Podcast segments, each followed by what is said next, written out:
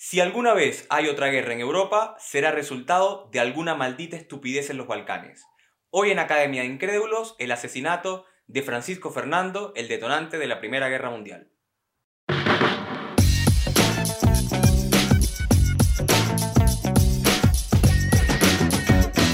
Esto es Academia de Incrédulos.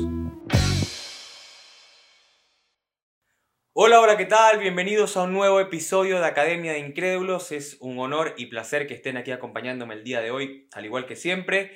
Eh, donde estoy yo, en Chile, hoy es 29 de junio y el día de hoy, como anuncié en redes sociales, vamos a estar conversando acerca del asesinato del archiduque Francisco Fernando, que fue el detonante de la Primera Guerra Mundial. Elegí este tema porque, bueno, eh, ya la importancia del tema la acabo de mencionar, al ser el detonante de la Primera Guerra Mundial, pero también por la fecha, ya que eh, este acontecimiento sucedió el 28 de junio de 1914, por lo tanto el día de ayer se cumplían 106 años de este acontecimiento. Como siempre, la conducción estará eh, Yanio Marcano y en la edición y montaje Vicente Ramírez. Vicente, que por cierto aprovecho de mandarle un saludo cálido y un abrazo bastante afectuoso, ya que está pasando por una situación difícil. El día de ayer se le diagnosticó gordura así que por lo tanto va a comenzar una dieta el día de hoy, así que eh, bueno, eh, es un momento bastante difícil en su vida, bastante complicado, que por lo tanto desde aquí le enviamos nuestras, nuestra fuerza y nuestras vibras que estamos seguros que va a necesitar no solo las nuestras, sino las del mundo entero para poder salir de este,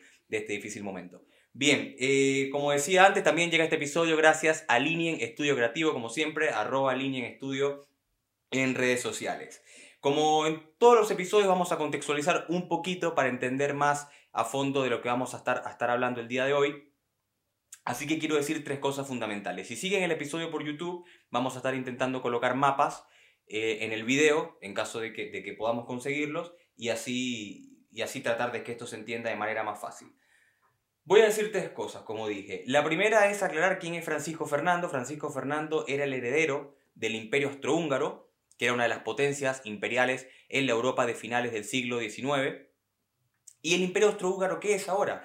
Bueno, el Imperio Austrohúngaro era una confederación de naciones, una dinastía imperial de más de, más de seis siglos, que eh, estaba conformada por 12 naciones que hoy en día forman parte de Europa. Así que realmente hablamos de, como dije antes, una, una, estructura política bastante poderosa en la época. Y para hablar un poquito más de cómo estaba Europa en aquel momento, porque esto sí es fundamental para entender el asunto del asesinato de Francisco Fernando y el posterior eh, comienzo de la Primera Guerra Mundial, vamos a decir que hay tres puntos clave. El primero es Alemania, que había llegado tarde al reparto colonial, pero poco a poco se había convertido en una potencia hasta humillar a Francia y a Napoleón III y estaba abriéndose un paso importante en Europa. Debido a esto, Francia e Inglaterra deciden dejar de lado sus diferencias por el momento y deciden conformar lo que se llamó la entente cordial, es decir, unieron fuerzas, dejaron al lado sus diferencias y unieron fuerzas para tratar de combatir a Alemania. Esta entente cordial luego se le añadiría a Rusia y sería llamada finalmente la triple entente. Por un lado entonces tenemos la triple entente que era eh, Francia, Inglaterra y Rusia, principalmente en contra del imperio alemán. Y por otro lado teníamos a la entente eh, la Triple Alianza que estaba conformada por Alemania y por el Imperio Austro-Húngaro, es decir, por Alemania, Austria y Hungría. Estos eran principalmente los dos grandes bandos de, Europa que se habían visto inmersos en una gran carrera armamentista preparándose para lo que podía ser un gran conflicto bélico que terminaría siendo esta Primera Guerra Mundial.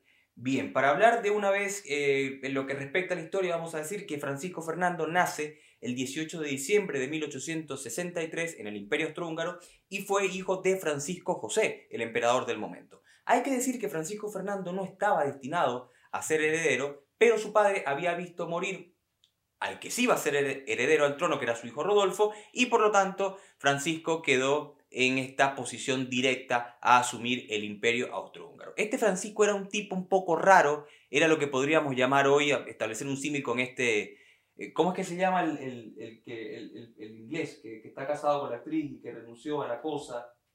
Harry. Harry, claro. Se podríamos decir que Francisco Fernando era un poco como Harry en el sentido de que era más progresista que su padre, estaba interesado como en otras cosas, y eso quedó bastante demostrado en el matrimonio que contrajo con Sofía Shotek, ya que esta señora si bien era un aristócrata, no pertenecía a ninguna familia real de Europa y esto causó la animadversión de la familia de Francisco Fernando, por supuesto incluido su padre Francisco José. Cuando este señor decidió admitir a Sofía Chotek en la familia real y admitir el casamiento de su hijo con ella, se le fue eh, otorgado el título de duquesa de Hohenberg con la intención de que la señora eh, también formara parte de estos títulos nobiliarios que era tan importante ¿no? en, la Europa de, aquel momento. Bien, para 1908, eh, cuando Francisco Fernando todavía es archiduque, nunca llegó a a ser emperador, eh, para 1908, como digo, el imperio austrohúngaro se había anexionado los territorios de Bosnia, lo que es hoy Bosnia y Herzegovina, pero para los serbios esos territorios les, pertenecían a ellos, lo que empezó a causar un cierto malestar y empezaron a aparecer facciones nacionalistas entre los serbios que llamaban a combatir directamente a estos abusos del imperio austrohúngaro. Por lo tanto, podríamos hablar que la causa del enfrentamiento entre los nacionalistas serbios y entre el imperio austrohúngaro fue que estos segundos se anexionaron los territorios de Bosnia que los primeros creían que les pertenecían a ellos. Este malestar seguía en 1914, la fecha que nos convoca, y el día 28 de junio Francisco Fernando tuvo que visitar Sarajevo, la capital de la provincia de Bosnia, sabiendo que era un viaje bastante peligroso, por lo que comento de que ya había nacionalistas serbios y movimientos que intentaban derrocarle. Su esposa Sofía sabía también que era un viaje peligroso, pero decidió acompañarlo como regalo de aniversario. Yo la verdad, si hay un viaje peligroso, yo prefiero, no sé, si, si estoy de aniversario y hay un viaje peligroso, prefiero que me digan que no vaya y que me regalen una gift card, unos chocolates o lo que sea, pero no entiendo mucho eso de que hay un viaje peligroso y como regalo de aniversario te acompaño. Pero en fin, eran las mentalidades de la época. Como digo, su esposa decidió acompañarlo y según cuentan algunas crónicas, Francisco Fernando, el día anterior a partir al viaje a Sarajevo, reunió a sus sobrinos para decirles en privado que él estaba seguro de que pronto iba a ser asesinado. Esto tampoco lo entiendo, es como si alguien va directo al matadero. Pero bueno, son, son estas incógnitas de la historia ¿no? y, estos enigmas que nunca vamos a, resolver. Bien, como estaba diciendo entonces, eh, Francisco Fernando tenía que acudir a Sarajevo el 28 de junio de 1914 para presenciar unas maniobras militares del gobernador Piotr, el gobernador de Sarajevo, que por supuesto eh, estaba emparentada con el Imperio Austrohúngaro y Francisco Fernando. Lo que no sabían es que siete nacionalistas serbios habían desarrollado un plan para matar a Piotrek. Pero cuando se enteraron de que Francisco Fernando iba a, asistir a estas maniobras militares, cambiaron el plan para matarlo a él. Armados con pistolas y granadas, se colocaron por toda la avenida Apple, por donde pasaría el desfile real. A las 10 de la mañana resulta que la comitiva tomó la mencionada avenida Apple rumbo al ayuntamiento. Uno de los nacionalistas serbios de los siete jóvenes que estaban desarrollando este atentado, llamado Kabrinovic, arrojó una granada que cayó justo debajo del automóvil que trasladaba Francisco Fernando y a su esposa, causando heridas graves en 20 personas. Milagrosamente, el archiduque y su esposa salieron ilesos de este atentado y siguieron camino al ayuntamiento. Incluso de esto en documentales de Nat Geo y de History Channel hay imágenes de Francisco Fernando y su esposa Sofía Shotek ingresando al ayuntamiento de, de Sarajevo. En ese ayuntamiento Francisco Fernando iba a pronunciar un famoso discurso donde denunciaba este atentado y él pensó que ya lo que había pasado, que el atentado había sido frustrado y que no había ningún tipo de peligro. Resulta que cuando salen del ayuntamiento, eh, la agenda real era que fuera el Museo de Historia Natural de la ciudad. Pero él decidió ir al hospital a ver cómo era el estado de estas 20 personas que habían resultado heridas. El chofer que los trasladaba tenía que tomar la avenida Apple, que era el camino más corto al, al hospital, pero decidió tomar un atajo y se dirigió a la calle France. Allí otro de los, de, los, de los siete nacionalistas, llamado Príncipe, aguardaba pensando que podía ser la ruta que tomara eh, Francisco Fernando y su esposa, efectivamente fue la ruta que tomaban, y cuando pasaban por toda la calle France, este muchacho príncipe, bastante joven, de unos 19 años, em, accionó su pistola dos veces, matando de un disparo a Francisco Fernando y de un disparo a su esposa Sofía. Eh, en ese mismo momento, el joven príncipe fue eh, arrestado, murió en la cárcel 20 eh, años después de tuberculosis y Francisco Fernando y su esposa acababan de ser asesinados en Sarajevo, causando una conmoción impresionante en toda Europa y en todo el mundo. Pensemos de que un asesinato de estas magnitudes, llamado lo que se conoce comúnmente como magnicidio, en cualquier momento de la historia ha conmocionado y en ese, y en ese momento tampoco fue la excepción.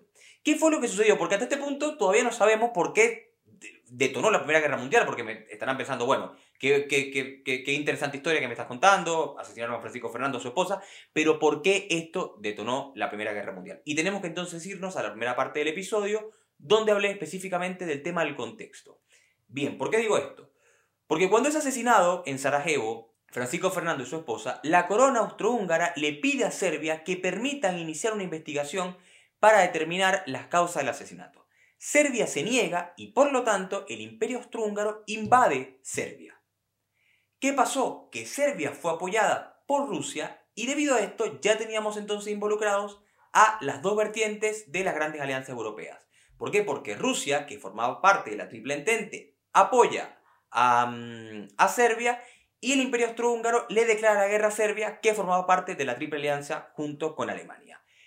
Después de esto, todas las naciones involucradas en, este, en estas dos alianzas empezaron a declararse la guerra mutuamente e incluso luego se añadieron grandes potencias como Japón, como Italia y como Estados Unidos, lo que detonó la Primera Guerra Mundial. Como dije antes, fue el suceso que detonó la Primera Guerra Mundial, pero no lo que la causó, porque lo que causa la Primera Guerra Mundial fueron las aspiraciones imperialistas de estas grandes potencias europeas y luego también eh, potencias mundiales cuando se, se, se involucran en la guerra países como Japón y como Estados Unidos.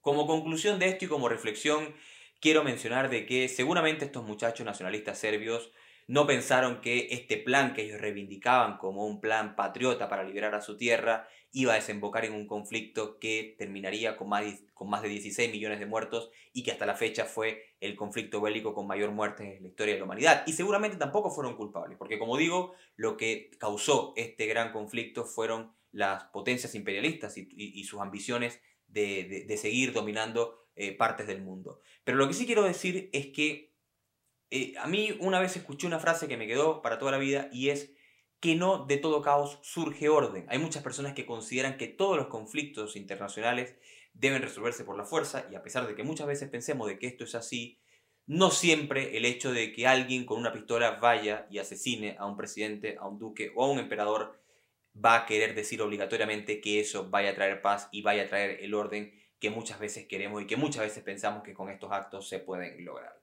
Eh, espero que les haya gustado este episodio. Como siempre, voy a dejar en la descripción del video un par de recomendaciones em, documentales acerca, acerca de este tema.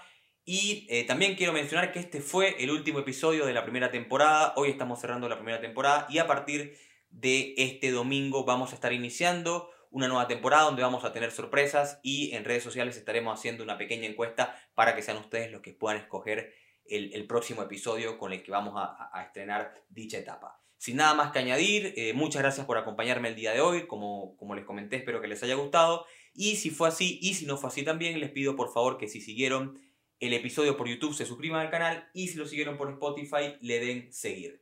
Espero que estén muy bien todos y nos vemos en un próximo episodio. Chao, chao.